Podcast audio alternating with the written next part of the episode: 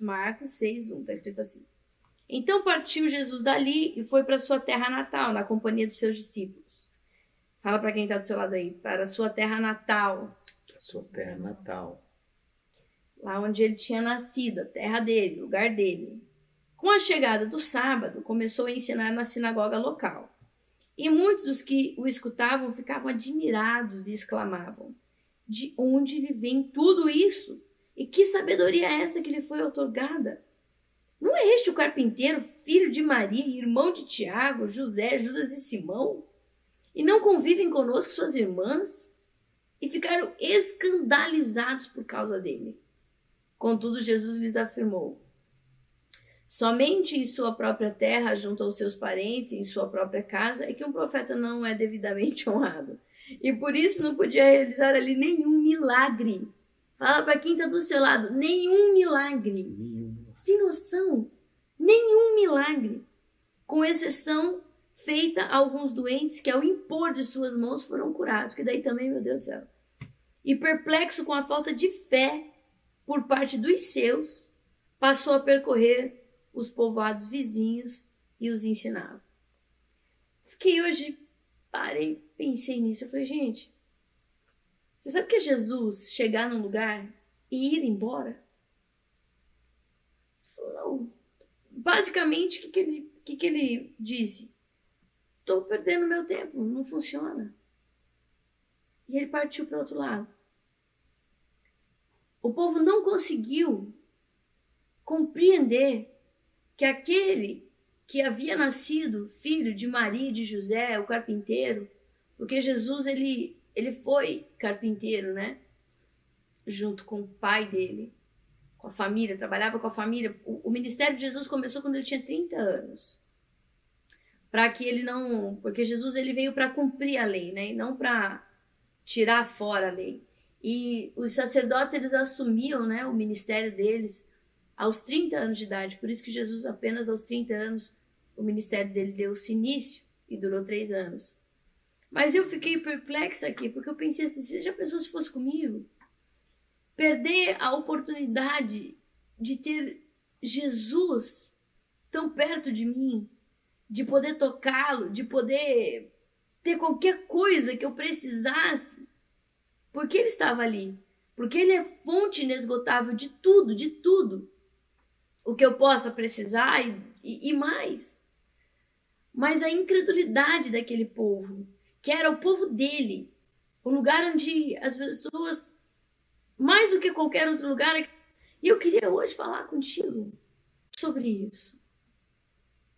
Eu queria falar sobre oportunidade. Tem um texto, eu não posso me, me demorar muito. Esse é um texto muito precioso. Em Hebreus 4, que diz assim, no verso 7, Hebreus 4, 7 determina a Deus uma nova oportunidade e a chama de hoje, ao declarar muito tempo depois, por intermédio de Davi, conforme que já fora proclamado antes. Hoje, se ouvirdes a sua voz, não endureçais o vosso coração. E aí, tem um outro texto que no verso no capítulo 3, no verso 13 de Hebreus, está escrito assim: 12. Irmãos, tende muito cuidado para que nenhum de vós mantenha um coração perverso e incrédulo, que se afaste do Deus vivo. Pelo contrário, exortai-vos mutuamente todos os dias, durante o tempo que se chama hoje, de maneira que nenhum de vós seja embrutecido pelo engano do pecado. Ontem minha mãe estava falando sobre o engano na reunião que nós tivemos aqui. Como que acontece o engano? A pessoa ela não percebe, ela está completamente enganada. Nós precisamos exortar-nos mutuamente todos os dias. A Bíblia fala. Todos os dias fala assim: oh, você não está crendo. O que você está fazendo? Como assim? Jesus está aqui. Tem uma oportunidade para mim, para o Jaime, para a Fabi, para o Rafa, para o Lucas, para você, para o teu esposo, para os teus filhos. Tem uma oportunidade hoje. A Bíblia fala que as misericórdias do Senhor elas se renovam sobre nós todas as manhãs. Novas são porque é grande a sua fidelidade. E às vezes, por causa da nossa incredulidade, Sabe, por causa das coisas, dos sofismas, dos enganos da nossa mente, porque a gente se vitimiza, porque a gente acha que Deus tinha que se manifestar na nossa vida de um jeito e não daquele outro, porque a gente acha que tinha que acontecer algo tão sobrenatural e fenomenal, que nós deveríamos ser honrados, que a gente, a gente cria realidades paralelas, a gente cria uma outra história e a gente quer que seja do jeito que a gente imagina. Você sabe por que, que os judeus rejeitaram Jesus? Eu estava ensinando isso para as minhas filhas esses dias. Porque Jesus, ele, ele não era o salvador que eles esperavam. Eles esperavam um líder político, uma pessoa com grande influência, com poder aquisitivo, com poder, é, sabe, de, de, de governar a grande massa. Uma pessoa, uma figura política, basicamente. E Jesus me entra, né, na cidade, num, num jumentinho. Eu fico imaginando a cena dos judeus olhando aquilo. Totalmente contrário ao que eles queriam, ao que eles esperavam, a essa realidade que eles tinham criado na mente deles. E Jesus vem quebrando todos esses paradigmas, ele vem detonando tudo. E não só eles não creram em Jesus, não é que eles não creram assim amigavelmente, não. Não, tudo bem, você acha que você é o Cristo, mas tá bom, tá bom, tudo bem. Não. Eles duvidaram com fervor e, e sentiram ódio daquilo. Sentiram ódio cada vez que ele, que ele disse: Eu sou o Filho de Deus. Aí eu quero hoje falar para você e falar para mim também. Será que não tem algum engano no nosso coração, nos impedindo de crer em Cristo e de sermos tocados pela visitação dele nesse tempo que se chama hoje? Será que não tem uma oportunidade de Deus bem na minha frente e eu tenho recusado isso? Porque eu creio de uma forma errada, porque eu tenho alguns enganos na minha mente. Eles ficaram. Aqui nesse texto, a Bíblia fala lá em Marcos 6 que eles ficaram. Assim, Jesus, quanta sabedoria! De onde veio isso? Quem deu essa autoridade para ele? Mas logo em seguida eles perguntam: Mas vem cá, esse não é o carpinteiro? Quer dizer, na cabeça deles não combinava. Então, ó, sai para lá porque não é do jeito que eu quero, não é do jeito que eu desejo que seja. E olha o que aconteceu. Nenhum milagre foi realizado.